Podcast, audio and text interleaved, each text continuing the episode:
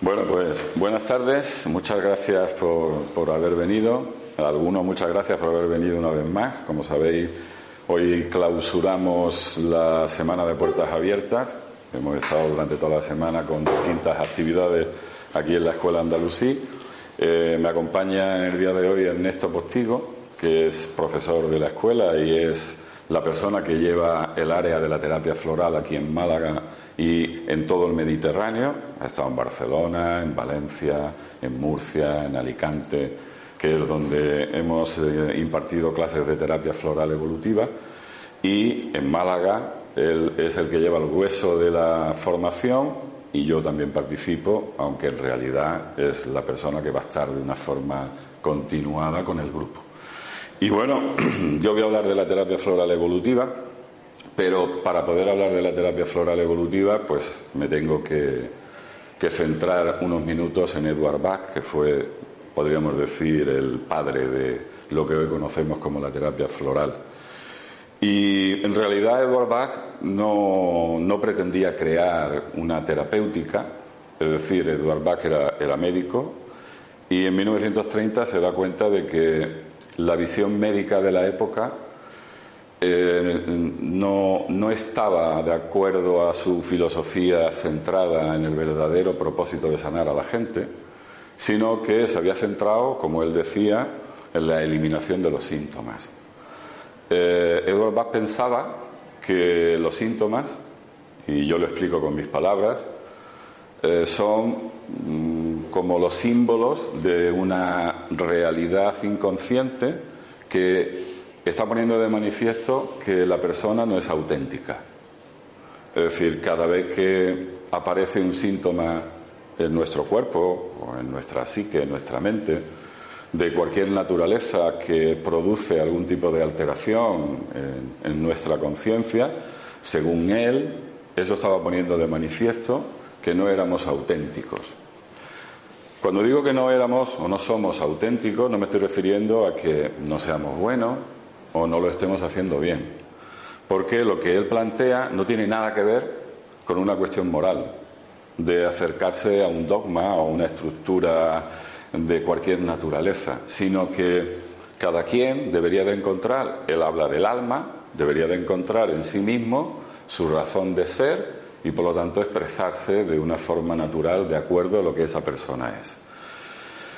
En la sociedad es como que ah, se dificulta el autoconocimiento, el hecho de que cada quien descubra quién es y pueda vivir de acuerdo a ello, porque se establecen pautas de conducta, se plantean modalidades de expresión que están ligadas a, a un marco generador de excelencia o de perfección que se impulsa y se exige. Podríamos decir que si una persona no pesa un, un tipo de kilos determinado, podríamos decir que no está bien. Si no tiene una temperatura determinada, pues no está bien. Es decir, hay unos parámetros de medición que se plantean como universales y eh, correctos y todo el que no esté dentro de ese parámetro correcto establecido, podríamos decir que está mal. Lo que Bach plantea es que cada quien debería de tener en base a sí mismo un fiel de expresión que está relacionado exclusivamente con su naturaleza. Claro, ¿esto dónde nos lleva? Esto nos lleva a una situación de desconcierto total porque nunca sabríamos desde una perspectiva objetiva si está bien o está mal, sino que cada quien en su foro interno, conociéndose y haciendo lo que hace en función de su conocimiento, podría saber que están bien porque vive desde la plenitud y eso le va a llevar a un estado saludable y alegre. Pues bien, con todo esto, Edward Bach plantea que la enfermedad tiene un sentido y él no pretende para nada erradicar la enfermedad, eh, eliminar la enfermedad, sino que la gente empiece a entender el sentido que tiene la enfermedad como un elemento natural dentro del marco experiencial del planeta Tierra. Es decir, ¿qué es la enfermedad? Pues la enfermedad es un indicativo, dice Eduard Bach. Es el indicativo de que no somos auténticos. Eh, digamos que en la medida, en la medida en que el síntoma se va agravando, podríamos decir que la distancia entre la autenticidad y la alteración de esa autenticidad es mayor. Por lo tanto, lo primero, dice Bach, que aparece cuando uno no es auténtico es una alteración del carácter. Lo que podríamos decir, bueno, pues estrés, ¿no? Eh, un poco más de agitación en un sentido de precipitación, mal humor, tristeza, melancolía, etcétera, etcétera, etcétera. Es decir, irían apareciendo ciertos indicativos de que la persona está perdiendo su centro. Eh, en lugar de trasladar al individuo que esos indicativos le están tratando de decir que se pare, reconduzca su vida, vuelva al centro, vuelva a la alegría, a la creatividad y desde ahí siga su camino, pues empiezan a establecer como elementos de carácter y se dice, no, que, es, que esa persona es así, tiene muy mal humor. No, no hay ningún ser que tenga mal humor. El mal humor es la consecuencia de estar fuera o lejos del ser. Se establecen una serie de parámetros dentro del ámbito social y Edward Bach, cuando se hace consciente de todo esto, quiere introducir un elemento de renovación, de modificación y lo que él pretende es transformar la visión de la salud en la década de los 30, 1930. Sin embargo, sus colegas médicos, sus colegas homeópatas, no terminan de aceptar su propuesta y poco a poco él se va retirando hasta que finalmente se encuentra bastante solo y desarrolla lo que todos conocemos como las flores de Bach. Las flores de Bach eh, se dan a conocer al mundo como remedios, podríamos decir como medicamentos, como preparados que aunque son de flores o de plantas, están indicados para aliviar síntomas, por lo tanto, toda la propuesta de Edward Bach, que era cambiar el enfoque y la filosofía para poder entender la enfermedad como un indicativo, se vuelve a perder porque se vuelve a ver la enfermedad como el elemento en sí que hay que tratar y el síntoma como el elemento a tratar con los remedios. Y poco a poco se va diluyendo la filosofía de Edward Bach, se va diluyendo, se va diluyendo, hasta que empiezan a aparecer los remedios como los verdaderos protagonistas de la terapia floral. Lo que yo quiero contar hoy es que los remedios no son los protagonistas, son coadyuvantes de una propuesta filosófica que Edward Bach plantea para ayudar a la persona a ser fiel a sí misma. Esa es la esencia de la filosofía de la terapia floral. Después de casi 100 años, porque estamos hablando de 1930, estamos en 2017, ¿no?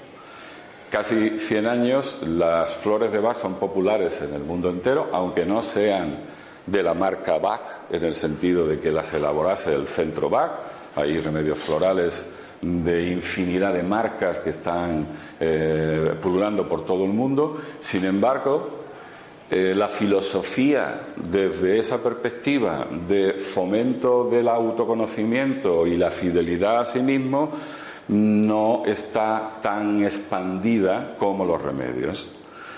Para podernos desmarcar un poco de esa tendencia formativa donde los remedios eran los protagonistas y conocer el repertorio de remedios y cómo se aplicaban, pues nosotros creamos la terapia floral evolutiva. Y la terapia floral evolutiva es evolutiva como un sobrenombre para diferenciarla de otras líneas terapéuticas con remedios florales que están mucho más centradas en el ámbito sintomático, aunque éste sea emocional o incluso espiritual.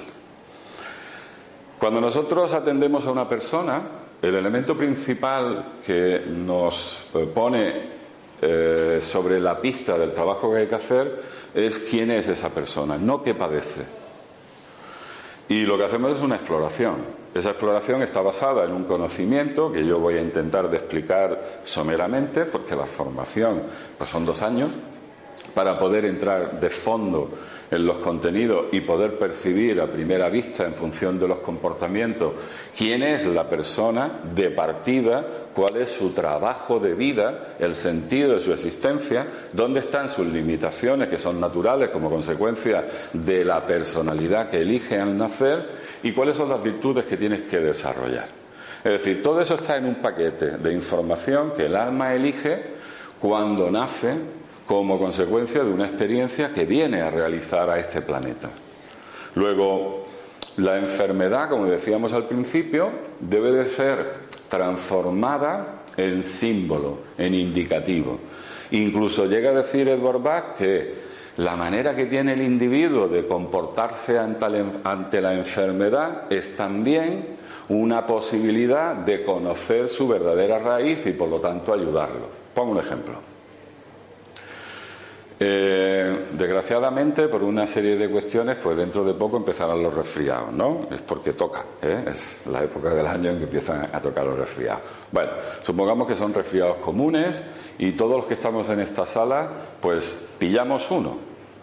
Sin embargo, nuestro comportamiento con los mismos síntomas, que pueden ser enfriamiento, ¿no? fiebre, tiritera, dolor de garganta, etcétera, etcétera, nuestro, nuestro comportamiento se, se va a ver alterado en función de nuestra naturaleza. Y algunas personas querrán estar solas, otras personas querrán estar acompañadas, otras personas se sentirán muy inquietas y podrán estar malhumoradas, otras personas lo que harán serán meterse en una nube personal imaginando historias y esa manera particular de comportarse ante la enfermedad es lo que nos va a ayudar a determinar la tipología de personalidad con la que ese individuo se mueve y los remedios que le van a ayudar para volver al punto de relación consigo mismo y seguir adelante en su trabajo.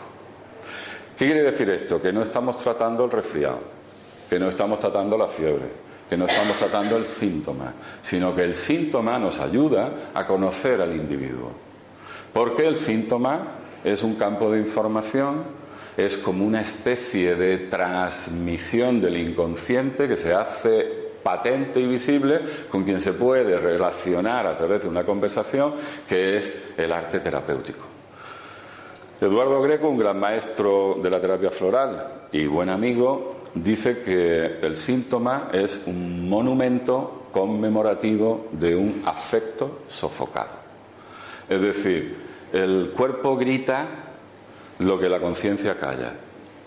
Cuando la conciencia no se actualiza como consecuencia de mi necesidad como ser, va a aparecer en el cuerpo un síntoma que pone de manifiesto que yo no estoy siendo fiel a mí mismo. Si esto no se tiene en cuenta, si yo lo único que hago es que si una persona tiene miedo le doy mimulus, si una persona está deprimida le doy yentia, si una persona está triste, le doy mustar. Si una persona le da mucha vuelta a la cabeza, le doy guaychenda. Y no atiendo a la personalidad, al trabajo de vida, al sentido de su existencia, pues lo que estoy haciendo es que trabajo con remedios florales como si fueran medicamentos. Es decir, si te duele la cabeza, pues te tomas cualquier remedio, cualquier, cualquier analgésico. Si te duelen los riñones, te tomas un diurético pero no está viendo una actitud profunda de qué sentido tiene eso en tu vida en este momento, qué tiene que ver con tu proceso vital y cómo te podría ayudar si te pararas para que entendieras cómo estás modificando tu forma de ser como consecuencia de algo que no estás atendiendo en este momento en tu vida. Bueno, si nosotros tenemos esto en cuenta, digamos que estamos mirando desde otro paradigma.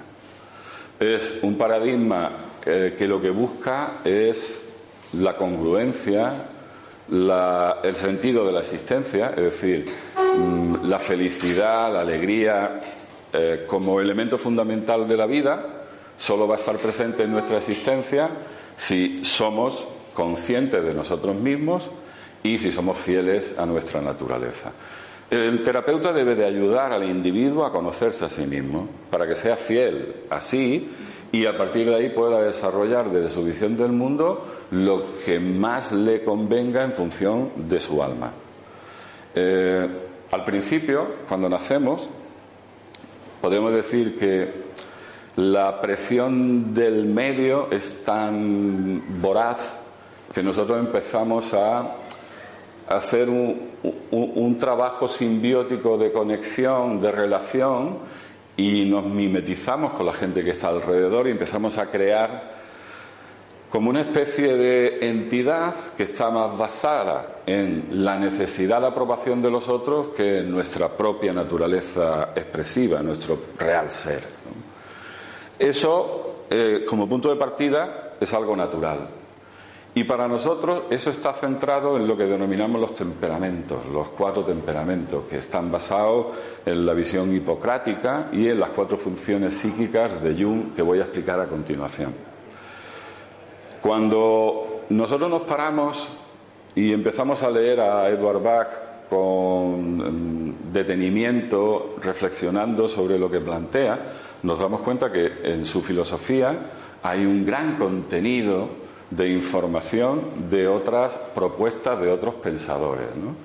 Así podemos llegar a la vía hermética, podemos llegar a la vía cabalista, podríamos llegar a la vía alquímica, porque entre líneas Bach insinúa todo eso y que es lo que nosotros hemos rescatado con un propósito, con el propósito de ayudar a la persona a través de una visión más profunda que está relacionada con el sentido de la vida, para que pueda hacerse cargo de sí misma y vivir de acuerdo a su naturaleza, conociéndose a través de un mapa. Ese mapa yo me he permitido traerlo hoy aquí. A ver, si quiere. No. Ahí está. Que es esto que llamamos mandala. El mandala arquetípico. No, cuando cuando yo leo la obra de Bach me doy cuenta de que él elabora 12 remedios, podía haber elaborado 10, podía haber elaborado 15, ¿no? Pero él lo primero que dice es que elabora 12 remedios, 12 tipos primarios de personalidad, es decir, un remedio para cada persona, de acuerdo a un patrón que está relacionado con el zodíaco y que cada uno de los individuos que están en el planeta Tierra pertenece a uno de esos tipos y él lo que pretende es elaborar un remedio tipo para que cuando la persona pierde su centro se tome su remedio y vuelva a él. Es decir, el remedio no lo elabora Bach para eliminar síntomas, sino para potenciar el alma a través del remedio personalizado. Es decir, son 12 remedios que están aquí en la periferia y esos 12 remedios, tomemos uno que fue que salió el martes pasado en la charla que hicimos aquí, ¿no? Que es clematis, por ejemplo. ¿no? Entonces, si nosotros tomamos clematis, podríamos decir que en una polaridad natural de esa persona que elige este campo de información estaría la dulzura como una expresión natural y en el otro extremo de ese campo de información dual estaría la ausencia. Es decir, la ausencia que podríamos decir que es no estar presente en el presente. Es una persona que aunque su cuerpo esté en el lugar, su mente nunca está allí. Siempre está en alguna dimensión de sí mismo proyectada al futuro. La única manera de llegar a la dulzura es estando presente en el presente, porque si uno no está presente en el presente, lo más seguro es que tenga reacciones bruscas. Pues bien, cuando una persona elige este campo de información como modalidad de vida, va a tener todos los atributos de esa persona y va a tener que hacer un trabajo de vida donde todo lo que se encuentre va a estar relacionado con hacerse cargo del presente y gestionar la dulzura en todas las relaciones. Esa sería, digamos, la síntesis. Bueno, pues esa persona, pensaba Bach, va a tener su remedio clematis y cada vez que sea ausente, cada vez que entre en un proceso de pérdida de conciencia de sí mismo, se toma su remedio, vuelve al centro y sigue con su vida. Claro, hubiera sido todo muy fácil, ¿verdad? Porque con tan solo saber de 12 remedios y saber dónde está mi tipología, yo llevo mi remedio y ese es mi remedio. Que era un poco visión eh, de la homeopatía unicista, ¿no? que es lo que busca. La homeopatía unicista lo que busca es un remedio, es el remedio constitucional, es el remedio de la persona. Y se toma ese remedio, se tenga el síntoma que se tenga, porque la persona tiene esa constitución. Bueno, pues Bach pretendía algo parecido, pero cuando termina con esos 12 remedios, 12, no 10, ni 11, ni 15, 12, ¿verdad? Él en uno de sus textos dice que la tipología de personalidad está relacionada con el lugar donde está la luna en el momento de nacer, pero no voy a entrar ahí porque eso sería muy extenso, pero para que tengáis un apunte, ¿no? Ya está hablando Bach de astrología, ¿verdad? Y muchas más cosas que dice en sus textos que si no se profundiza y no se lee con la intención de leer entre líneas, pues esto queda un poco en el olvido, que es lo que nosotros hemos rescatado. Bueno, Edward Bach dice, vale, ya tengo los 12 remedios, se los voy a dar a mis pacientes, porque él, de una forma muy rápida, actuaba en el momento en que iba descubriendo, iba actuando. Pero se da cuenta que aun dándole clematis a clematis, clematis no responde bien del todo. Y entonces él dice, ah, pues tengo que encontrar unos remedios más potentes que estos para las personas que se han desviado tanto que ya su personalidad no la saca del bloqueo. Y entonces elabora lo que él llamó los cuatro ayudantes. Y los cuatro ayudantes, es muy curioso que sean cuatro, no son cinco, ni son otra vez doce, son cuatro que están relacionados con los cuatro elementos. Y en un texto, que es un cuento del zodíaco, Edward Bach dice haciendo referencia a cada uno de ellos, dotándolo de cualidades eh, temperamentales, de cualidades que tienen que ver con los elementos, ¿no? Del fuego, tierra, aire, agua. Pues bien, dice Bach, cuando la personalidad es la que corresponde al remedio y toma el remedio y el remedio no hace lo que debería de hacer el remedio por ser un remedio de personalidad, se le da el ayudante correspondiente. ¿Verdad? Bueno, el ayudante, de acuerdo a nuestro modelo, que luego lo voy a explicar en el mandale un poco antes de darle la palabra a Ernesto, porque Ernesto va a hacer algo práctico con, con ustedes.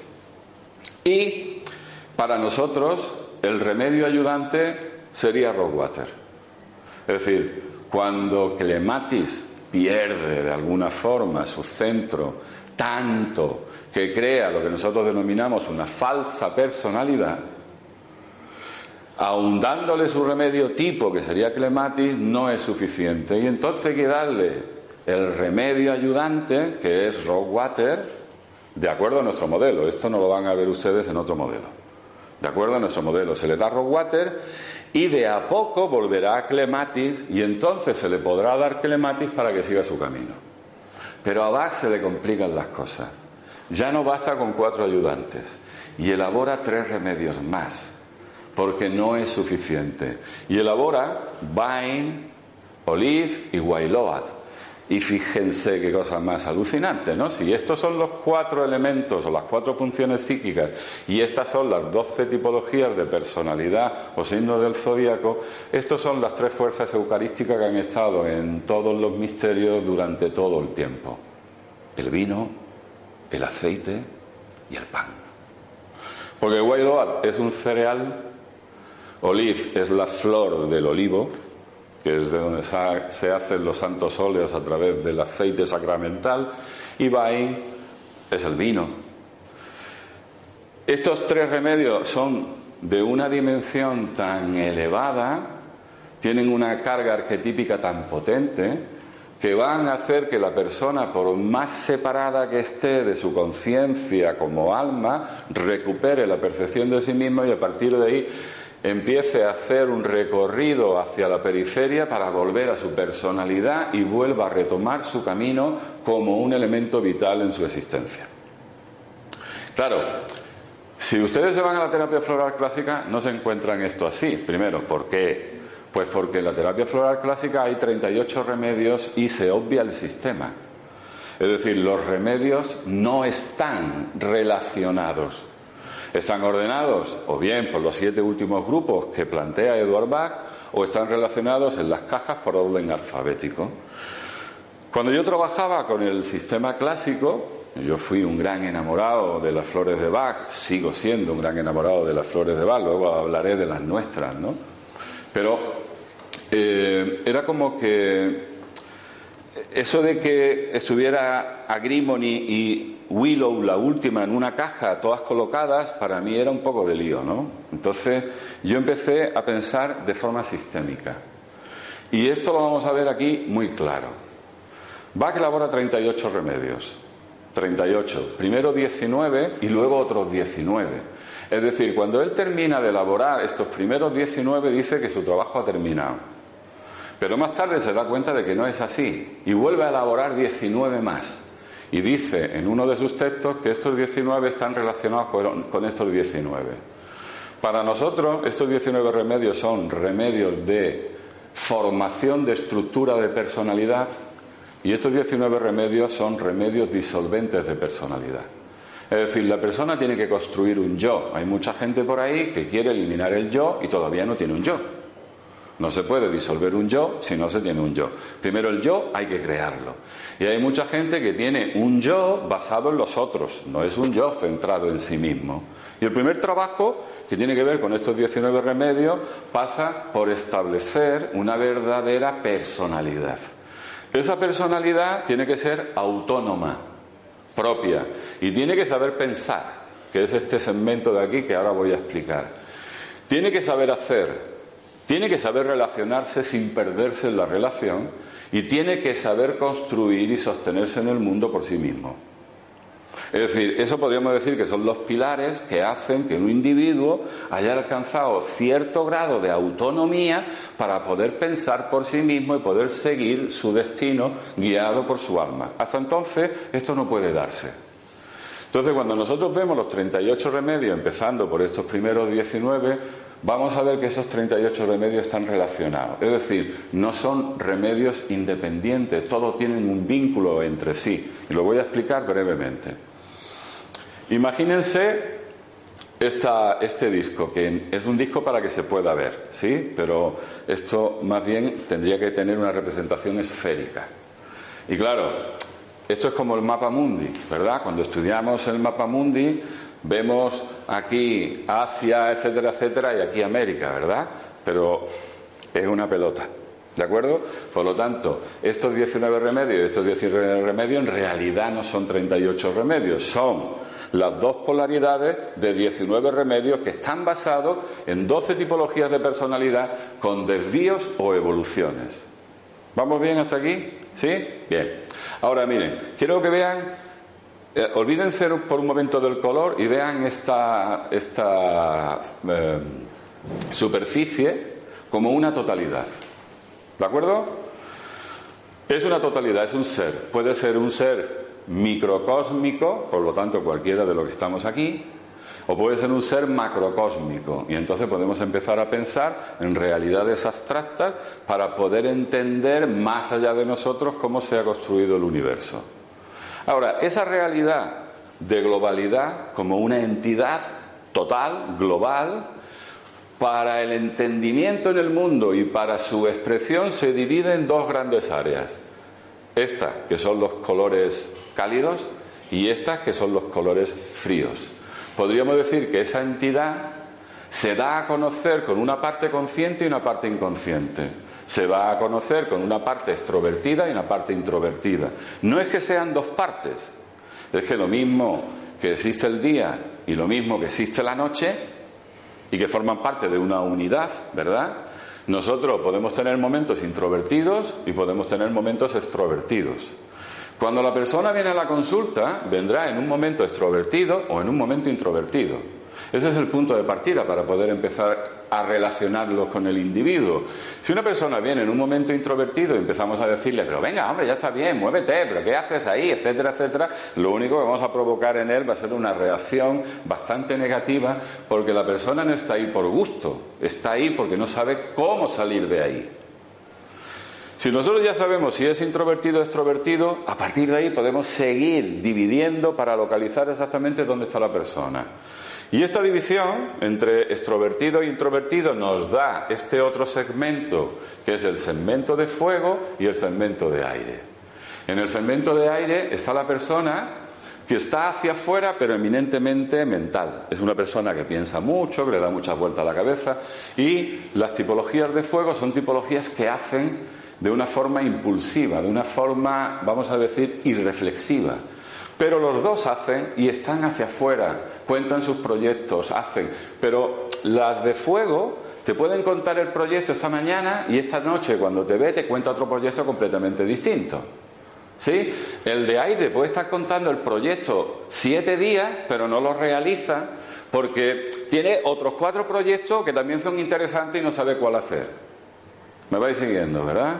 Y las tipologías introvertidas, que son estos dos segmentos, segmento de tierra y segmento de agua, nos van a poner delante un comportamiento eminentemente eh, trabajador de elaboración, de construcción, que busca la seguridad a través de la pertenencia de objetos de economía o incluso de inmuebles, y estos que están eminentemente vinculados la seguridad al ámbito afectivo, a las relaciones, a la familia, a los amigos, como un elemento fundamental.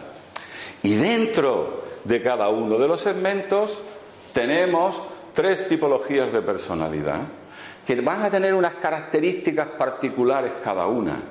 Es decir, por ejemplo, estas tres, o estas tres de agua, siendo las tres de agua, una tiende más a la familiaridad, al, al, ámbito de relación, de familia, amigos que trata como familia, a la gente que las trata como familia, que sería clematis, Chicory, que lo que busca más es la relación, nosotros llamamos de amante, ¿no? Es decir, aquí estaría más la madre que se relaciona, no es que sea la madre porque tenga hijos, sino porque allá donde está es la madre que cuida a todos, ¿verdad? Y aquí es la amante, es decir, solo va a cuidar a uno, que es con quien mantiene un vínculo. Y la tercera tipología, que es Ross Ross, es más de carácter trascendente, donde prácticamente su relación es en el campo de lo espiritual con Dios y por lo tanto puede tener relación con todo el mundo sin ligarse específicamente a nadie. Pues bien, cuando alguien viene a la consulta, lo primero que tenemos que hacer es ubicar al individuo de acuerdo a este mapa, que no es una invención, que eso está ahí, velado, de entre lo que dice Bach, para poder detectar cuál es la lección de vida que ha venido a aprender ese alma a través de la personalidad que ha elegido. ¿Dónde está atorada? ¿En qué momento de su vida? ¿Qué es lo que tiene que deshacer? ¿Qué es lo que tiene que construir? ¿Qué es lo que tiene que desarrollar? ¿Y cómo ayudarle a través de los remedios?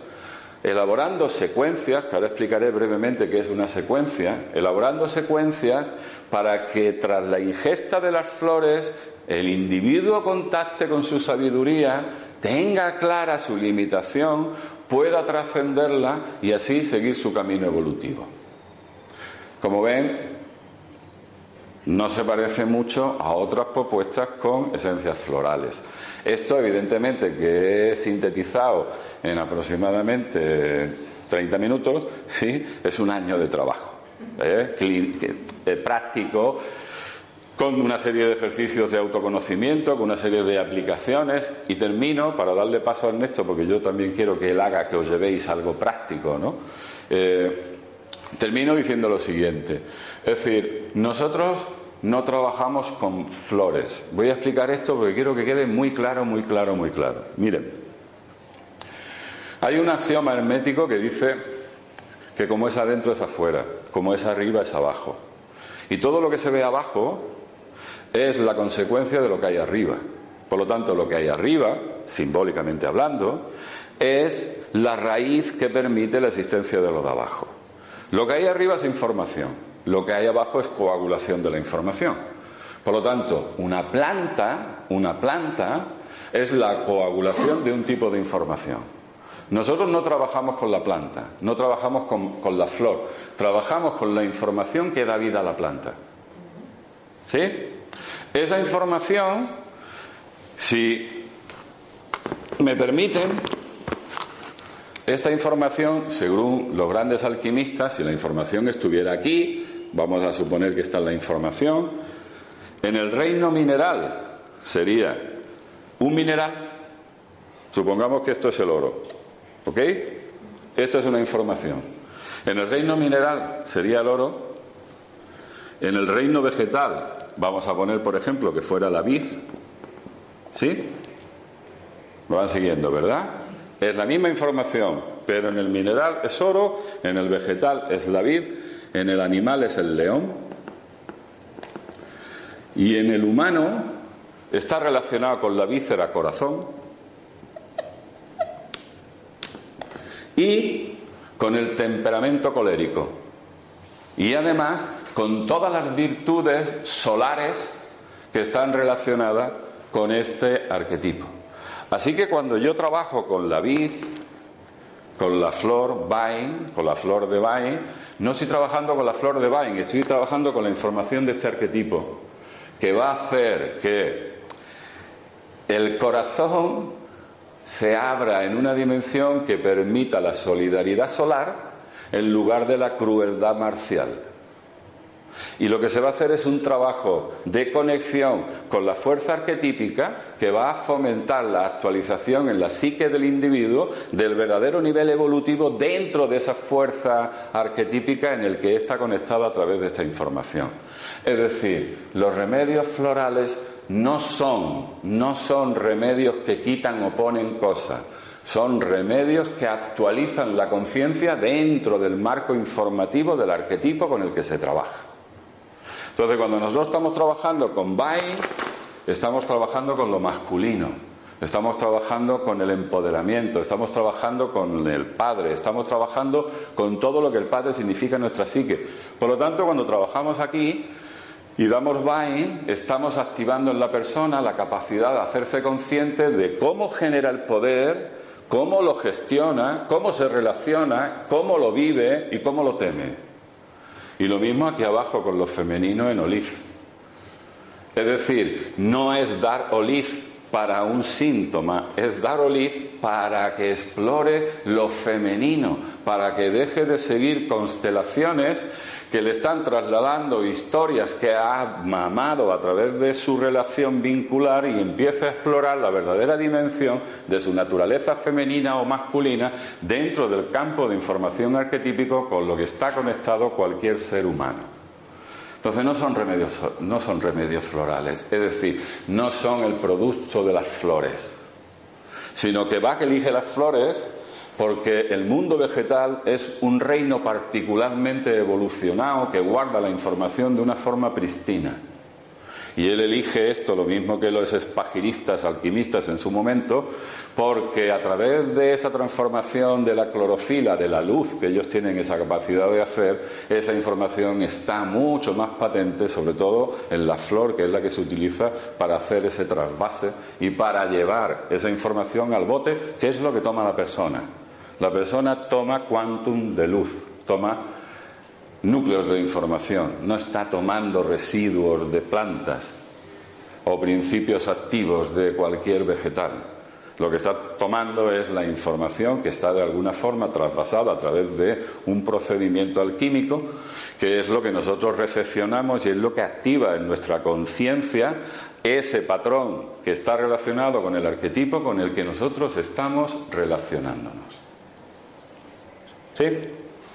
Y bueno, muchas cosas más se podrían decir, ¿no? Que el curso se explica todo esto con detalle, se estudian todas las tipologías, todos los elementos de una forma determinada, se enseña a que podamos eh, contemplar a una persona y saber desde qué temperamento se está moviendo, cuáles son las limitaciones desde las que se vive y dotar a la persona de la posibilidad de hacer el trabajo consigo mismo y al mismo tiempo, si se quiere dedicar profesionalmente a ello, que utilice todo este conocimiento para ayudar a los demás a liberarse de esa limitación.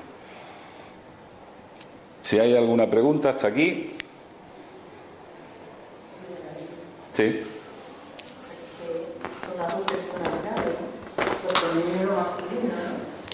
Bueno, para nosotros no son dos personalidades, son dos tendencias arquetípicas con las que nos vamos a mover.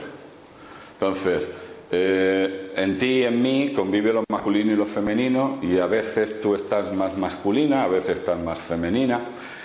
eh, dentro de un campo de información que es dual porque para poder estar aquí en el mundo se, se ha dividido esa realidad única que es lo que nos sostiene. Entonces nosotros vemos masculino y vemos femenino porque es necesario que estén los dos polos para que aparezca el tiempo y para que podamos experimentar. Pero eh, hay una gran confusión en lo masculino con el hombre, en lo femenino con la mujer y con el género. Entonces, el masculino no tiene nada que ver con el género ni tiene nada que ver con lo físico. Y eso es una fuerza arquetípica que existe desde el principio del tiempo como necesidad para que el tiempo pueda representar un drama que es el que estamos viviendo.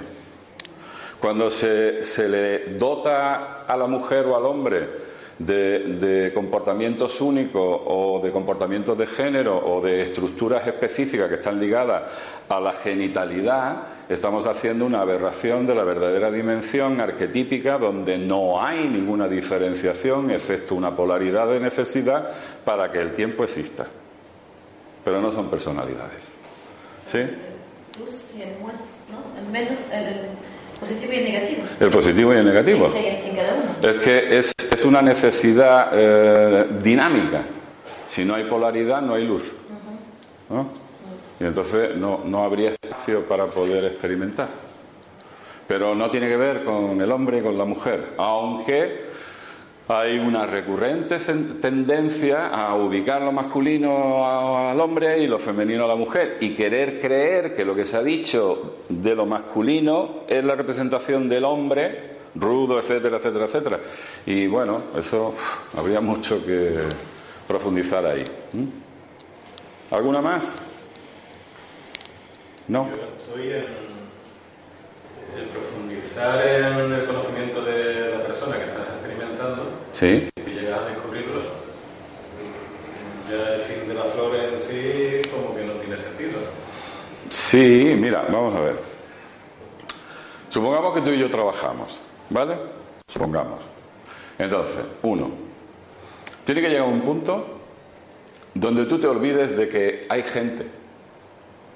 Es decir, si cada vez que eh, tú te vas a expresar aunque no lo tengas consciente, estás atendiendo a lo que hay a tu alrededor para expresarte, todavía hay una limitación, tú no estás siendo auténtico. Porque la autenticidad del alma lleva al ser a expresarse con naturalidad, sabiendo que su naturaleza, al estar conectada con toda la naturaleza, no puede obrar de forma negativa ni provocar ninguna ofensa, a nadie porque está siendo auténtico y en la autenticidad hay una conexión universal. ¿Sí? Ahora bien, si yo estoy pensando en que si digo esto puedo dañar, es porque no estoy conectado, porque cuando estoy conectado yo digo lo que soy y no daño a nadie. Y si alguien se siente dañado es porque no es el mismo. Está en una fase desviada de sí mismo que está viviendo una ofensa cuando en realidad podría ser un estímulo para que se diera cuenta lo lejos de él que está. Entonces, esa persona que viene a la consulta y empezamos a trabajar, poco a poco, poco a poco se va a ir dando cuenta de todos los condicionantes que ha estado manteniendo en su propia expresión como consecuencia de la necesidad que tenía, de la aceptación de los demás, de la pertenencia a distintos grupos, etcétera, etcétera, etcétera. En la medida que eh, él se va dando cuenta de todas esas controversias que ha mantenido, pues va a vivir una pequeña crisis. ¿eh? Crisis en el sentido de que ya no puede seguir actuando como actuaba, pero tampoco está totalmente seguro si esta forma nueva de actuar va a ser benéfica, porque no tiene una conexión plena. Entonces el trabajo clínico es de ir poco a poco trasladándole a través de los remedios elementos que le ayuden a la certeza de que eso es lo que ha de hacer, no porque se lo diga el terapeuta, sino porque él lo va percibiendo cada vez más claro. Hasta que llegue un momento de esa coincidencia. Cuando llega el momento de la coincidencia, la persona no necesita tomar nada. Pero sostener esa coincidencia a veces es dificultosa. Por lo tanto, las flores están, para cuando haya alguna situación que provoque en mí una reacción que yo no pueda gestionar, tomo la flor para gestionar el asunto. no para que me saque de la sensación que tengo. Las flores son elementos de ayuda para que yo pueda dar el paso, no para que desaparezca el síntoma que me ha detenido. ¿Está claro? Entonces es como me, ayuda a que yo tenga la conciencia y al mismo tiempo la fuerza y, el coraje para, hacer esa acción. ¿Mm? Eh, los trabajos no se terminan nunca, lo que pasa es que no es lo mismo trabajar con una persona que se siente paciente a una persona que ya solo viene para reflexionar y para tener puntos de vista diferentes, no viene a que tú le resuelvas la vida. Entonces, eh, yo tengo pacientes que ya no son pacientes. Es decir, que vienen periódicamente porque igual ha aparecido un asunto en su vida y no saben muy bien cómo atenderlo y vienen para que reflexionemos juntos. Al principio los pacientes vienen para que tú le resuelvas la vida y le tenemos que explicar que nosotros no solventamos la vida de nadie. Es decir, que podemos ayudar para que la persona poco a poco se haga consciente, desarrolle los recursos para que un día no dependa de nadie y logre desplegar sus habilidades, tener un pensamiento propio y vivir de acuerdo a lo que él es. Pero esto no se acaba nunca. O sea, yo llevo toda mi vida y yo recurro a las flores periódicamente. Flores que, por otro lado, ya termino, eh, están elaboradas alquímicamente, las elabora un alquimista porque eh, entendimos que bueno pues que había que hacer las flores en función también del modelo e introduciendo elementos de elaboración recogidos de la tradición andalusí de cuando aquí en Al-Ándalus se realizaban remedios espagíricos y de acuerdo a esa tradición se elaboraron estos remedios. Porque no pudo hacerlo todo. Y porque, bueno, Bach hizo demasiado. Demasiado. No era de laboratorio. Efectivamente. No, y que él, él mismo dice, ¿no? ¿no? ¿no? entiendo por qué en este momento de mi vida, porque él muere con 50 años, ¿no? En este momento de mi vida se me retira cuando estoy eh, en plena creación, ¿no? Entonces eso se queda ahí y detrás de él pues hemos llegado a algunos que estamos haciendo a partir de eso. ¿no? Y la terapia floral evolutiva es una propuesta que se sustenta en Edward Bach, aunque no es la terapia clásica de Edward Bach que se transmite en otros centros. ¿no? Bueno, os dejo con, eh, con Ernesto que... Clásica literal. Clásica literal. ¿eh? Que os va a a trasladar de una forma práctica para que os llevéis algo puesto. ¿Vale? Esto lo voy a colocar ahí. Bueno, muchas gracias. No sé si.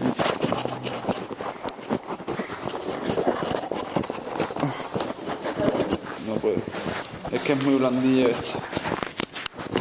Ay, ay. Ay. Ah, ver, es que tiene pinta. Bueno, voy a coger el testigo de Luis. Mira, cuando decimos, por ejemplo, cuando está hablando de personalidad y dice, por ejemplo, avanzar, ¿vale? Para estos que son extrovertidos, que están en la acción, que están en el movimiento y que generalmente actúan y se mueven, Para ellos avanzar tal vez sea estar sentados, tranquilos, conectar con lo que no hacen normalmente.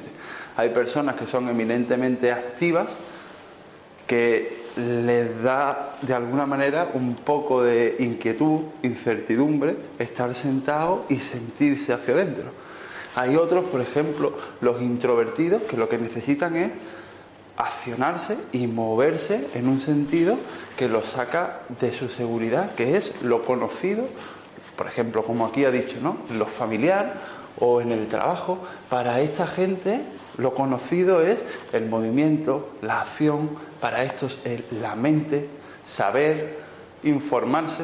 Estos son gente, por ejemplo, que están constantemente buscando información, que cuando dudan de algo se van a Papa Google, que leen siete periódicos en el día y que contrastan la información constantemente. Entonces, las maneras de moverse son diferentes. Para uno moverse o salir de la seguridad es meterse hacia adentro y sentirse, y para otro salir de la personalidad es activarse hacia afuera.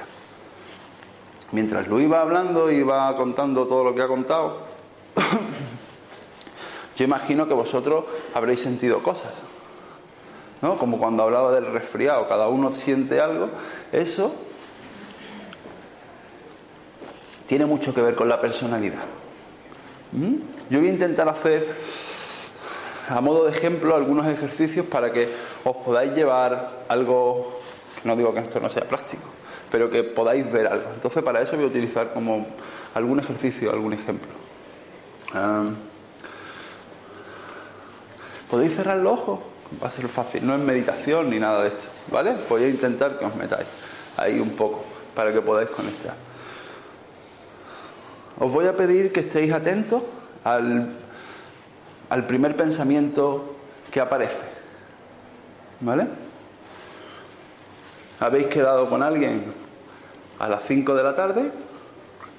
Hace calor, está el terral en Málaga, apretando fuerte, y habéis quedado a las 5 de la tarde y estáis esperando en la Plaza de la Marina, que no hay sombra ni hay manera de escaparse. Y está el sol pegando y el aire caliente. ¿Mm? Son las 5 y 5 y no aparece nadie. Atender a los primeros pensamientos que aparecen. Son las 5 y 10 y no aparece nadie y no sabes nada. No te llaman, no te dicen nada y tú estás allí esperando. Han pasado 10 minutos, está el calor, son las 5 y 20 y no aparece nadie. Son las 5 y 25 y no aparece nadie. Y allí está, dando el calor, estás esperando, no sabes nada. Vale, os voy a pedir que abráis los ojos.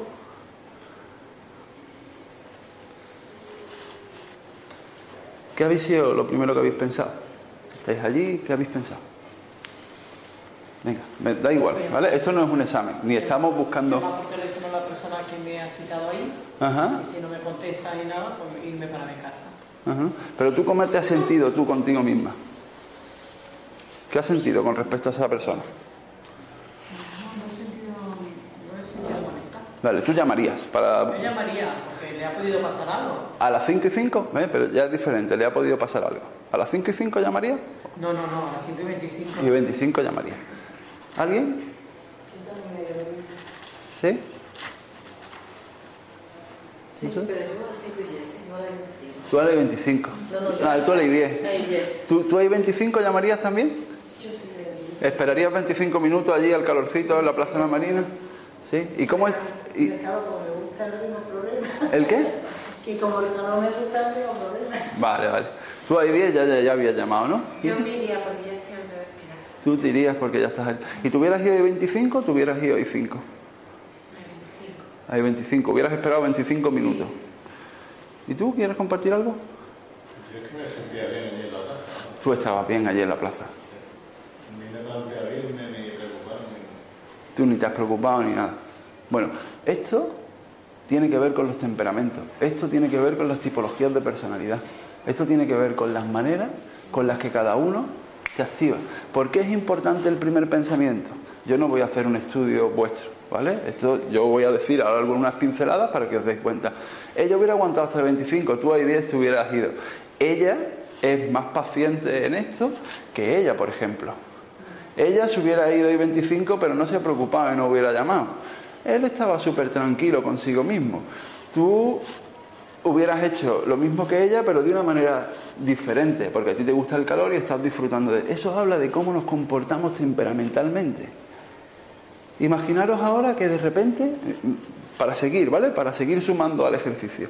Imaginaros, por ejemplo, que estáis en el trabajo a la hora de la mañana y todos tenéis hijos. ¿Sí? ¿Sí? Y de repente a las 11 de la mañana en vuestro trabajo llama a vuestro hijo, que eso no lo hace normalmente. ¿Cuál es el primer pensamiento? Estáis allí, es difícil hacerlo, ¿vale? Eh, meterse ahí, pero estáis en el trabajo y de repente llama a vuestro hijo, que no llama nunca a las 11 de la mañana.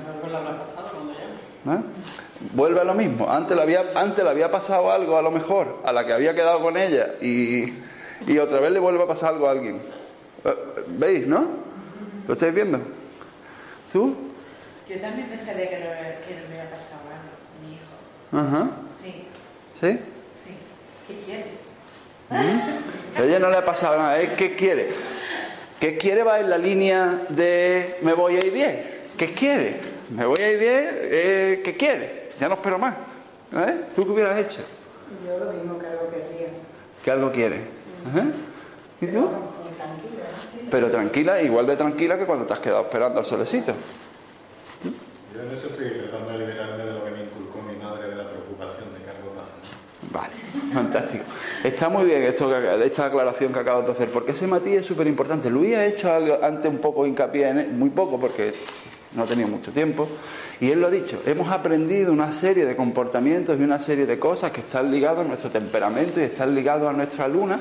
Nosotros cuando estamos en la barriguita de mamá tenemos una coraza o un, o un- o un lugar donde estamos cobijados, que es la barriguita de mamá.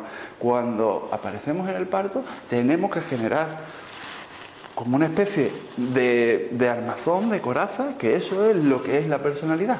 ¿vale? Entonces, este tipo de comportamiento, que es, suena el teléfono a las 11 de la algo ha pasado. ¿Qué querrá este ahora, a las 11 de la mañana? Pues no sabe que estoy trabajando. Este no llama nunca, este, está, este necesita dinero.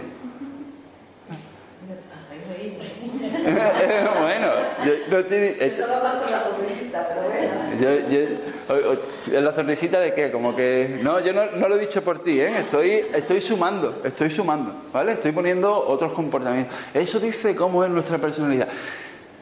¿Qué tiene de bueno todo esto? Que una vez nosotros empezamos a explorar todo esto, podemos comprender qué sentido tiene para nosotros, por qué vivimos desde donde vivimos, para qué, qué podemos transformar, qué podemos hacer. Entonces, a partir de ahí, uno empieza lo que ha dicho Luis, ¿no? A gestionar su mundo. Yo le llamo responsabilidad. Responsabilidad desde la perspectiva de tener la capacidad de responder acorde a mi nivel evolutivo. No responsabilidad de, "Uf, es que yo soy muy responsable, no. Responsabilidad como la capacidad de tener una o un abanico de posibilidades de responder de diferentes maneras a diferentes situaciones. Entonces, no quiere decir que esa inquietud por lo que le pueda pasar a otro va a desaparecer en ella, ¿vale? Pero a medida que ella empieza a atender a esa inquietud, esa inquietud no la toma y la arrastra. Si ha sonado el teléfono durante el último año cinco veces al mes, a las 11 de la mañana, pues a las de 12 meses y cinco llamadas por mes, debería decir, en alguna de ellas, ¿no? Bueno, a lo mejor vamos a ver qué pasa, ¿para qué llama? En lugar de le habrá pasado algo. Entonces, poco a poco, no es que eso desaparezca, pero se va disolviendo la posibilidad o la capacidad enigmática que tiene todo eso de envolvernos, secuestrar nuestra conciencia y llevarnos a donde sea. Cuando nosotros le preguntamos a la gente qué tal está y la gente, ah, yo estoy súper bien, estoy en paz, no se escucha mucho esto, pero generalmente, ¿no? Cuando la persona está en paz, ¿qué quiere decir? Que no hay nada en el mundo que la saque del lugar donde está. No quiere decir que esté en un nivel de conciencia superior, sino que no hay nada que responda para que no hay ningún suceso externo que haga que lo saque. ¿Vale? Ahora, si de repente está circulando y tú le has preguntado, tú vas con él, ¿qué tal? ¿Cómo estás? ¿Cómo te encuentras? Yo me encuentro súper bien y de repente se salta uno, se da el paso, ¿vale? Ha perdido la paz. Y es que lo ha arrastrado esa historia lunar que hace que perdamos la paz.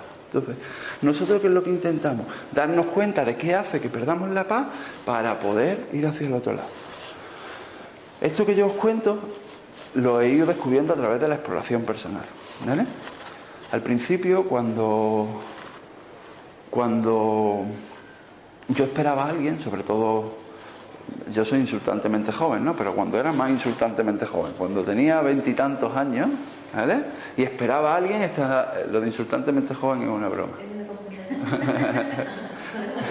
Era una broma, era una broma, era una cosa.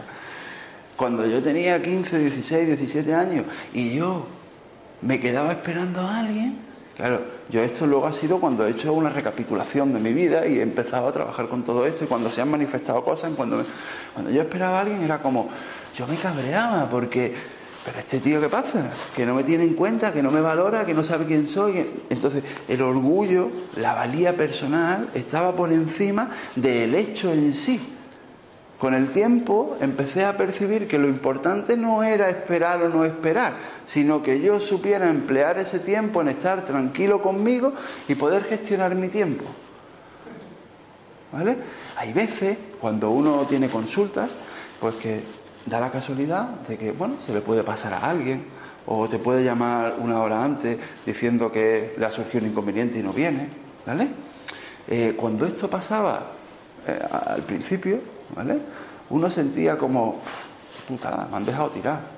Con el tiempo uno se da cuenta de que tiene una hora de tiempo para hacer lo que le ocupa. Nadie lo ha dejado tirado porque de mi tiempo no dispone nadie. Compartimos un tiempo y si tú no acudes, yo lo empleo en mí. ¿Vale? Entonces empiezas a eliminar lo que sucede en el exterior para poder estar contigo.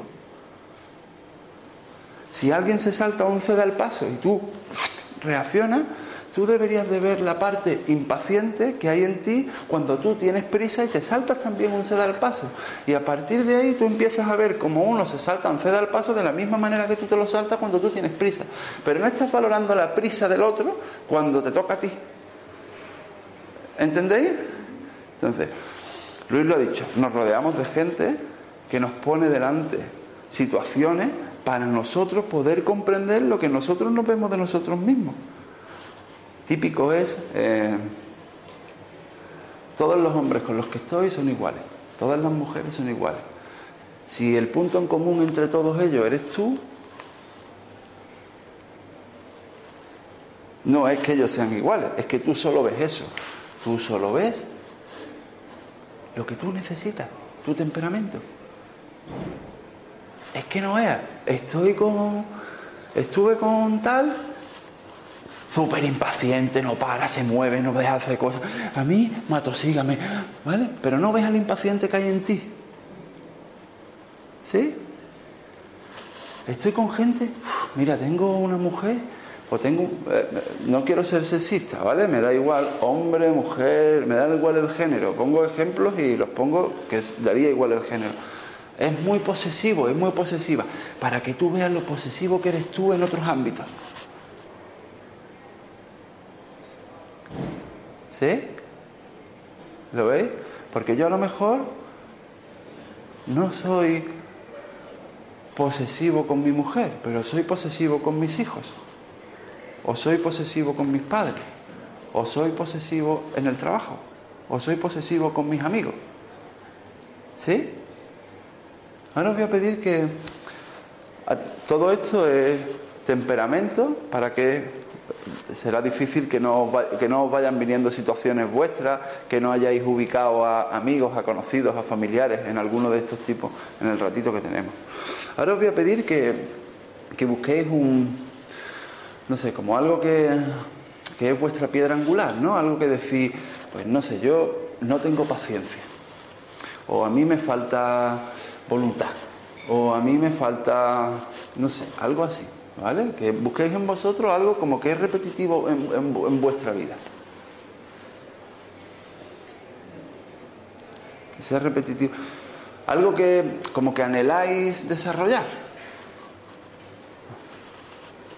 Yo, yo no necesito que me lo contéis, ¿vale? Yo no necesito que me lo contéis. ¿Lo tienes? ¿Más o menos? ¿No? ¿Tú lo tienes? ¿Tú lo tienes? ¿No? ¿No tienes algo así como sí, siempre caigo aquí? ¿O me falta esto para poder tal? ¿No? ¿No tienes nada así? ¿Ah? ¿Tú? ¿Tienes algo? ¿Sí? ¿Y tú tienes algo? ¿No tenés nada?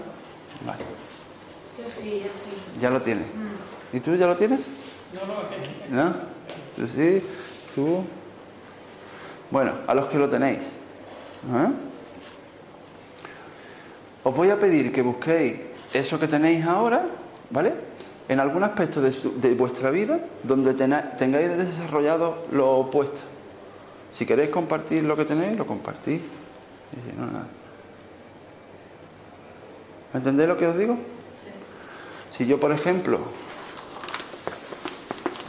esto es para que lo veáis, ¿vale?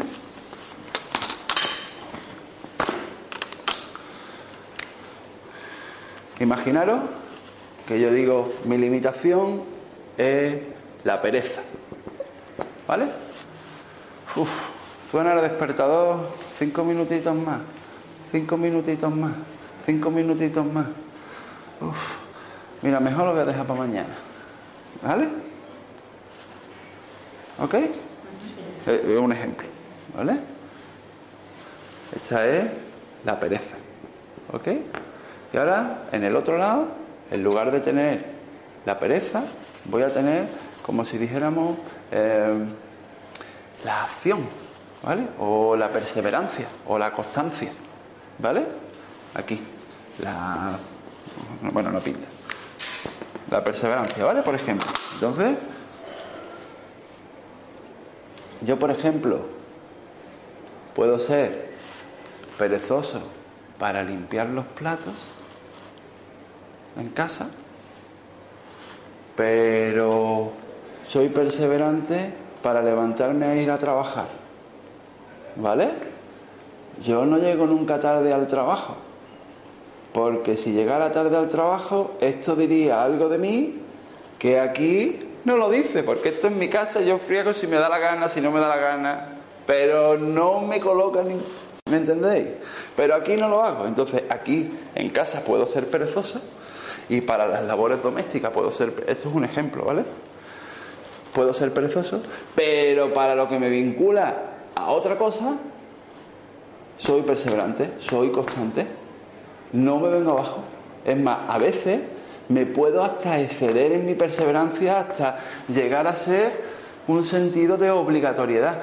No me permito ser perezoso en el trabajo y me exijo demasiado hasta que me sobrecargo y el síntoma me pone por delante un dolor de espalda aquí que dice tú, ¿y por qué te duele la espalda? Yo es que llevo muchas cosas encima, me obligo demasiado. ¿Vale? Me lo estoy llevando esto al extremo. ¿Vale?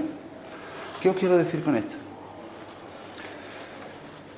Que no es que este lo tengas y este no lo tengas, sino que aquí lo haces porque te aporta algo y en este no lo haces porque piensas que no tiene el sentido que tendría aquí, ¿vale? A lo mejor yo soy súper cariñoso, soy súper afectivo eh, en vínculos familiares, ¿vale? Y luego en el trabajo soy corto y seco porque no quiero generar ningún vínculo que haga que el jefe, que no sé qué, no sé cuánto, un vínculo de dependencia, entonces me coloco, ¿vale? Entonces lo que hago en un sitio, a veces lo hago en otro. ¿Mm? ¿Sí? ¿Esto a dónde nos lleva? Bueno, nos lleva sobre todo a darnos cuenta de que tanto la limitación como el aspecto positivo, ¿vale? como lo virtuoso, eh, lo podemos encontrar tanto en nosotros mismos como en la gente que está afuera. Si no lo vemos en nosotros mismos, lo vamos a ver a veces qué perezoso es ese. Para que yo me dé cuenta de cómo yo hago o no hago pereza, o cómo no me permito hacer pereza. Entonces, los vínculos en los cuales nos movemos, las situaciones por las cuales pasamos y donde vivimos, lo que nos está poniendo de manifiesto es lo que decía Luis, la parte inconsciente que no percibimos de nosotros. ¿Vale? Entonces, cada situación de la vida, cada circunstancia, lo que hace es traernos a la conciencia un nuevo aprendizaje para poder integrar algo de información que no estamos percibiendo. ¿Y eso a dónde nos lleva? A ser auténticos. Auténticos en el sentido de ir completándonos y sabiendo más de nosotros. De ahí que aquí no buscamos ser buenos, de ahí que aquí no buscamos ser los mejores, sino saber más de nosotros mismos. ¿Para qué? ¿Para qué? A ver, yo, si cojo tu ejemplo, por ejemplo, mm, soy muy abierta, muy trabajadora, muy en ciertos momentos y en otras me, me puedo pasar el día en el sofá, pero salgo del sofá, salgo a la calle y ya me paran, ¿no? De máquina. Entonces, mm, es verdad que a lo mejor encuentro gente muy perezosa que no, que no me conviene. Pero ¿para qué yo quiero saber, para qué yo quiero nivelar los, dos- los, No. dos, los dos, o para qué yo quiero saber? Esto no, no lo comprendo. Te digo. ¿Comprende lo que te quiero decir? Sí, sí, claro que lo comprendo. Sí, Mira, la, pere- la pereza no es un problema. La pereza no es una limitación. La pereza es una fuerza, ¿vale? Igual que su polaridad. La interpretación que la persona hace de la pereza es lo que la lleva a no vivir la pereza como una situación normal y cotidiana. ¿Vale? Entonces tú a lo mejor vives tu pereza y tu tranquilidad en el sofá muy bien, pero hay gente que no se permite estar en el sofá y cuando está en el sofá quisiera estar haciendo no sé qué, pero no se puede salir del sofá, entonces vive la inquietud porque no acepta la pereza como una parte del proceso. ¿Lo ves? Entonces, hacer consciente las limitaciones y poder vivir con ellas, limitaciones es una manera de hablar. ¿Vale? La limitación es una manera de hablar. La posesividad no es mala. La posesividad es, para nosotros, como nosotros lo vemos, es la falta de libertad afectiva. O sea, tú no es que seas perezoso, es que te falta voluntad. ¿Vale? Que estás perdiendo voluntad para hacer cosas. ¿Vale? Tú no es que seas posesivo, es que has dejado de ser libre en el amor. Y dándote cuenta de la posesividad te puedes acercar más al amor en libertad. A dar libertad en el amor. ¿Entiendes lo que te digo? ¿Lo ves? Entonces es una manera de acercarse a lo virtuoso. ¿Vale? Porque la limitación no existe, sino que es falta de virtud. ¿Sí? El miedo está no porque esté el miedo en sí, sino porque estamos falto de amor. Si estuviéramos en el amor, el miedo no existiría. Estoy hablando alto, alto, alto. Sí. Sin que nada sea negativo, ni, el- ni una polaridad ni la otra. ¿Sí? A ver. Bueno. ¿Mm? Bueno, he intentado hacerlo con ejemplos. ¿Habéis percibido, no? La primera imagen que viene, el primer comentario, el primer diálogo mental es si estás atento cuando te pasa algo y es- puedes doblarte de alguna manera y atender a, a qué es lo que viene, vais a saber. Porque esas reacciones tienen mucho que ver con...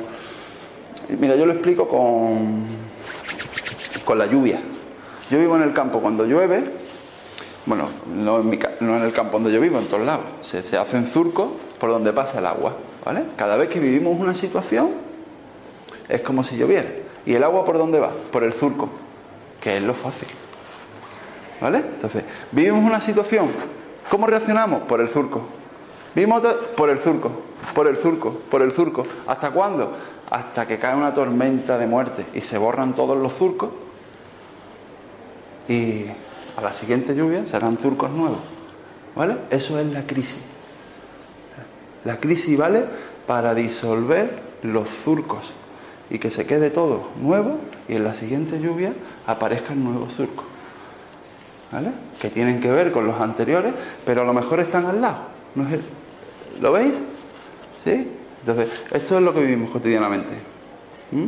Esto en los cursos, bueno, en el curso, a través de ejercicios, a través de puestas en común, a través de revisiones más profundas, de aquí a cosa del tiempo, Vamos profundizando en todo esto, vamos descubriendo, como ha dicho Luis, ¿no? las 38 estructuras, cuáles son las virtudes, cuáles son las limitaciones, para poder acercarnos a todo esto. ¿Y cómo nos vestimos? ¿Cómo pensamos? ¿Con quién vamos? ¿No? Dime con quién andas y te diré lo que tienes que aprender. ¿Eh? Es que decimos aquí. ¿Eh? Te diré lo que tienes que aprender.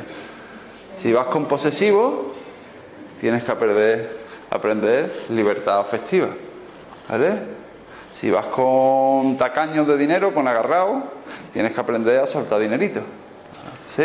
A ser generoso materialmente, a desprenderte de lo material. aquí con ejercicio durante todo el año. Eh, la vida en sí no cambia, en el sentido de que no tenéis que hacer nada diferente a lo que estáis haciendo. Solo eh, tener en conciencia los ejercicios que se plantean, eh, compartir, eh, tomar algunas notas, explorar la vida, porque esto está en todos lados. Esto está en todos lados. Si tuviéramos una empresa, y, y termino con esto, si tú quieres hablar un poco. si tuviéramos una empresa, y pues de lo que sea, ¿vale? Nos lo vamos a llevar a todo sitio. Si yo quiero hacer mm, una publicidad telefónica, voy a utilizar a la gente de aire, porque tiene buena conversación, porque son educados, porque tienen poder para poder convencer a otros. ¿Vale? Si yo estoy buscando abrir nuevos mercados, no telefónicamente, porque ya lo estoy haciendo telefónicamente, sino in situ en el lugar, voy a poner a una persona de fuego que va a ir y a este lo voy a mandar a los viajes para que me abra, porque si lo tengo en la oficina, este le va a meter fuego a la oficina. No lo puedo tener sentado en una silla, contando dinero, haciendo, ¿vale? O lo tengo que tener en una parte donde él esté en movimiento, esté en la calle y se suelte. Si voy a tener eh, un contable, voy a poner una persona de tierra, eminentemente que le gusta el dinero, que le gusta lo material, que me puede llevar la contabilidad, que sabe hasta el último céntimo donde se ha invertido, que viene alguien a pedirle dinero y no se lo va a dar, ¿vale? Y que va a llevar la contabilidad de todo. Si quiero organizar la comida de Navidad y quiero organizar algún tipo de historia donde se familiaricen toda la gente que tengo trabajando en la empresa, eso me lo va a organizar este, que es familiar.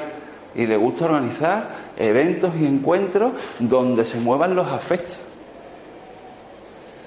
¿Sí? Bueno, si esto me lo llevo a cualquier campo, a cualquier campo me refiero a cualquier empresa, a cualquier situación de la vida, voy a poder verlo. En las películas se ven perfectamente los temperamentos, en cómo visten, cómo habla, qué es lo que hacen, cómo se mueven. Eh, bueno, aquí se ve perfectamente en vosotros, en mí. Todo el tiempo está hablando el temperamento o la raíz nativa. ¿Sí? Bueno, ¿tú quieres comentar algo? ¿No? Solo Yo, el. Muchas gracias. Nada. Te, te dejo. eh. Te paso La cajita, muchas gracias, Néstor. Eh, nada, terminamos, terminamos ya, ¿no? Decir que al hilo de lo que ha comentado Ernesto, todos tenemos los cuatro temperamentos, todos tenemos parte de ese contable del que él ha hablado, de ese de relaciones públicas, de este de relaciones humanas, ¿sí? y del comunicador. Eh, En momentos determinados eh, está más más hacia afuera alguno de ellos, pero si revisamos nuestra vida siempre nos daremos cuenta que ha habido momentos donde hemos estado hacia afuera con mucha intensidad, otros momentos de nuestra vida donde hemos estado hacia adentro. Y si bien los cuatro temperamentos, las cuatro funciones psíquicas, pensar, sentir, emocionarse y hacer, están en nosotros, en momentos determinados prolifera más una que otra y, sobre todo en el ámbito clínico, vamos a observar la que coincide con la limitación que está viviendo la persona, con la crisis que está viviendo, en qué segmento la está viviendo y con qué se relaciona tipológicamente, que es lo que nos va a dar la prioridad para iniciar un trabajo. Con todo esto, bueno, la aplicación técnica, el conocimiento de cómo se elaboran, cómo se hacen los remedios, cómo se cómo se les da al paciente, cómo se toman, etcétera, etcétera. Es una formación que lleva implícito, por un lado, un trabajo interior práctico, que lo hace cada alumno, porque nosotros entendemos que no se puede ayudar a otros si uno no tiene un conocimiento de sí mismo, y eso es fundamental. Y por otro lado, pues todo un conocimiento teórico, práctico, para poder trabajar con remedios florales desde esta visión, desde el paradigma de la terapia floral evolutiva. Así que si os ha interesado y lo veis como posibilidad, lo único que tenéis que hacer es dejarnos relleno vuestro papelito y Tamara os manda toda la información del curso. Y a las personas que nos están viendo por, por internet, pues la información está en la web de la escuela y a partir de ahí ¿Qué fines de semana este año en Málaga? Ah, sí, son fines de semana, es un fin de semana al mes, con lo cual todavía es mucho más, más intenso y al mismo tiempo está dando la posibilidad que personas de fuera de Málaga puedan venir a hacer la formación. Pues nada, muchas Sábado, domingo. Sábado, día domingo. dos, de 4 a 8, de día 2, claro. Pero eso ya en la red. ¿eh? Eso está en la web de la escuela, está toda la información. Bueno, muchas gracias. Me encantará que estéis por aquí y hasta la próxima. ¿eh? Gracias. Gracias. Muchas gracias.